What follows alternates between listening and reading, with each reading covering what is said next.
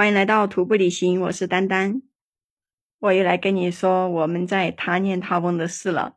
我跟你说，我们今天早上哦睡得特别特别的好，人家这个楼板，我们打个地铺吧，睡得都这么香，大家都觉得睡得真的挺好的。起床以后，那个村民他们说已经给我们做好了早饭，然后我们就吃了一个蛋炒饭。哇，这个蛋炒饭真的好硬哦。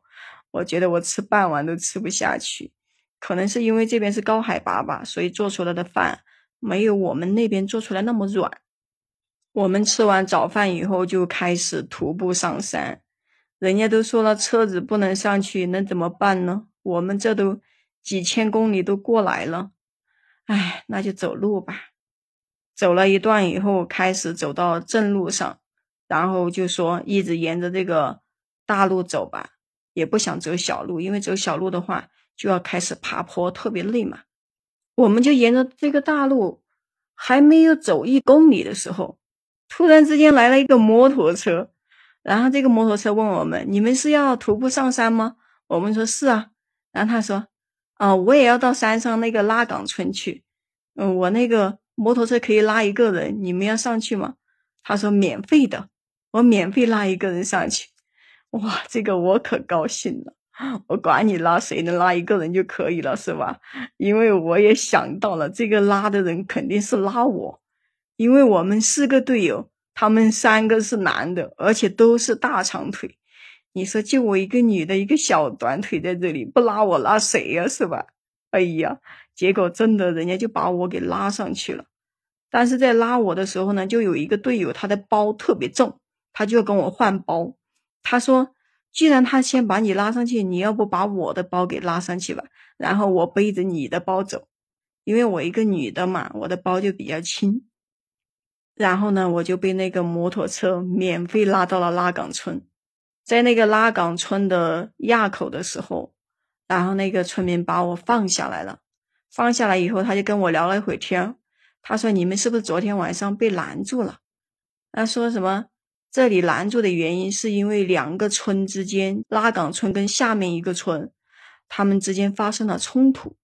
就是因为我们这些驴友来他们这边登山，嗯，就要包车，包车以后呢，两个村之间这个费用就有点不平衡，就是一个村收的高，一个村收的低，所以呢，就打起架来了，为这个事情，所以就惊动了公安局。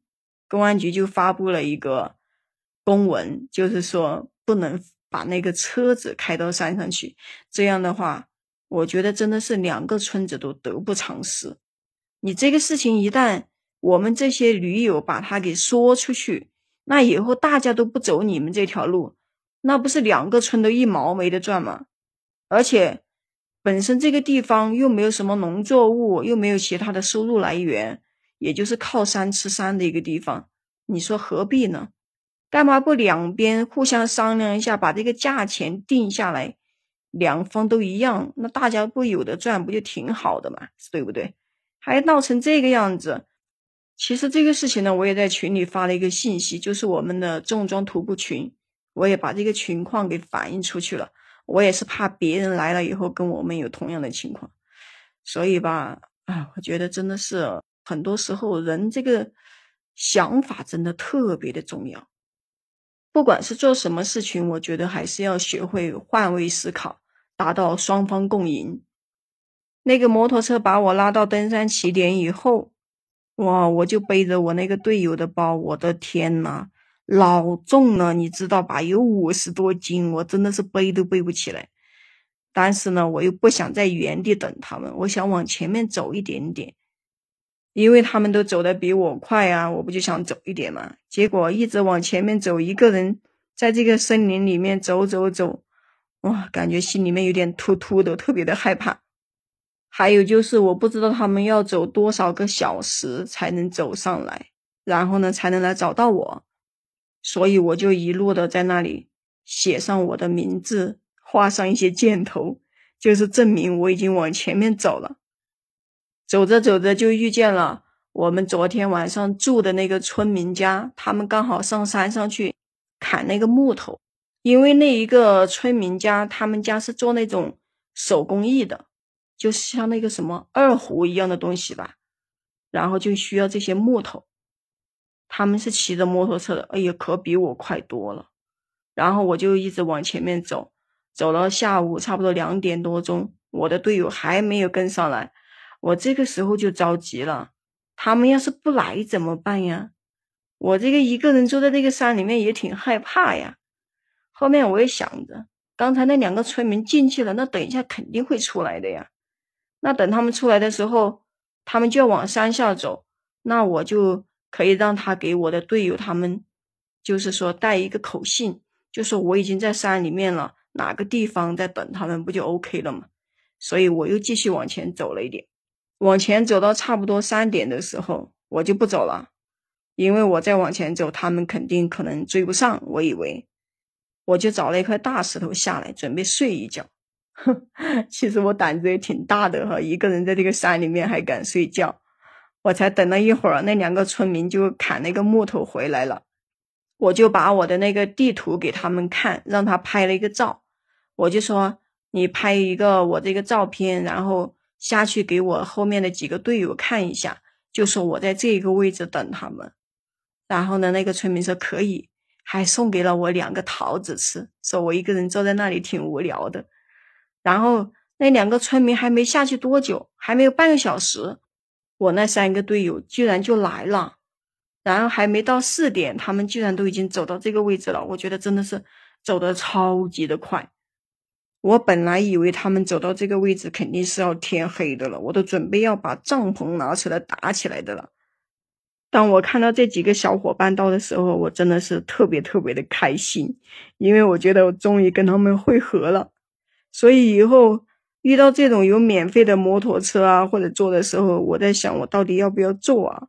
你说一个人吧也挺害怕的，跟队友分开是吧？等他们到了以后，吃了点东西，他们就觉得四点钟还早，呃，然后大家又继续往前走。因为西藏这边现在是要八点半才天黑，九点多钟才会看不到，所以我们就一直往前走。往前走的时候，就遇到了太阳雨，就是一边出太阳一边下雨嘛。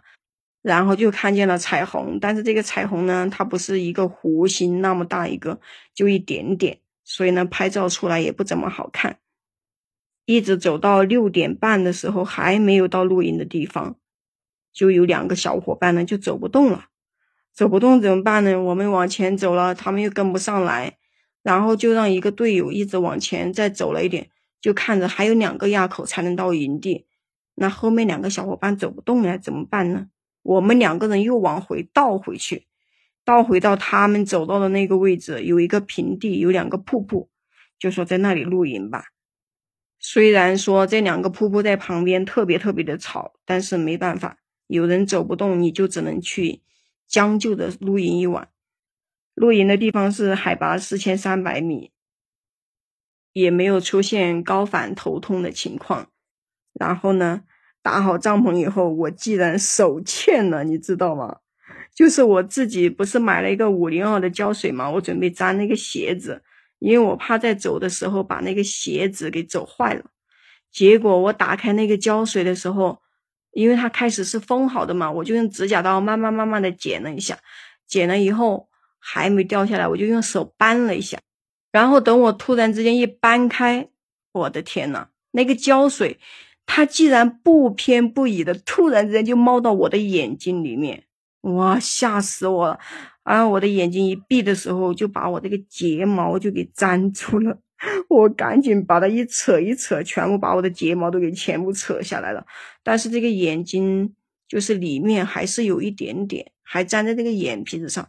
哎，然后我就一眨眼睛就流眼泪，一眨眼睛就流眼泪，还特别的痛。我一直折腾了半天都没有折腾出来，就是把眼睫毛上面还有眼皮上面的全部搞下来了，但是就一直感觉里面好像还有一点啊，整个眼睛痛的真的是很难受。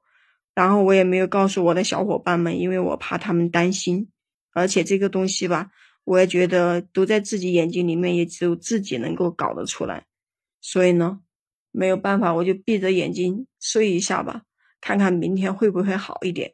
如果说明天不好的话，我就打算叫那个牧民，就是牵一个马上来把我给拉出去，然后先去医院治疗眼睛吧。我就这么一直想着，闭着眼睛在那里睡觉。因为这个眼睛闭着的时候，它不怎么痛，它就是你眨这个眼睛的时候就感觉挺痛的，所以我就没怎么动，东西也没吃，随便吃了两口零食，就这么一直闭着眼睛睡觉了。但是我的心里其实一直挺害怕的，我害怕我的眼睛会不会瞎了，心里面呢就一直在祈祷，祈祷着明天眼睛赶紧好起来吧。唉，如果不好的话就很麻烦。好了，今天就先跟你聊到这里啦。关注丹丹，订阅我的专辑，也可以在评论区跟我互动留言哦。如果说你也喜欢这个户外呀，或者是喜欢看风景、喜欢旅行的话，你也可以加入我的听友粉丝群，就是丹丹的拼音加上八七二幺零。我们下期再见。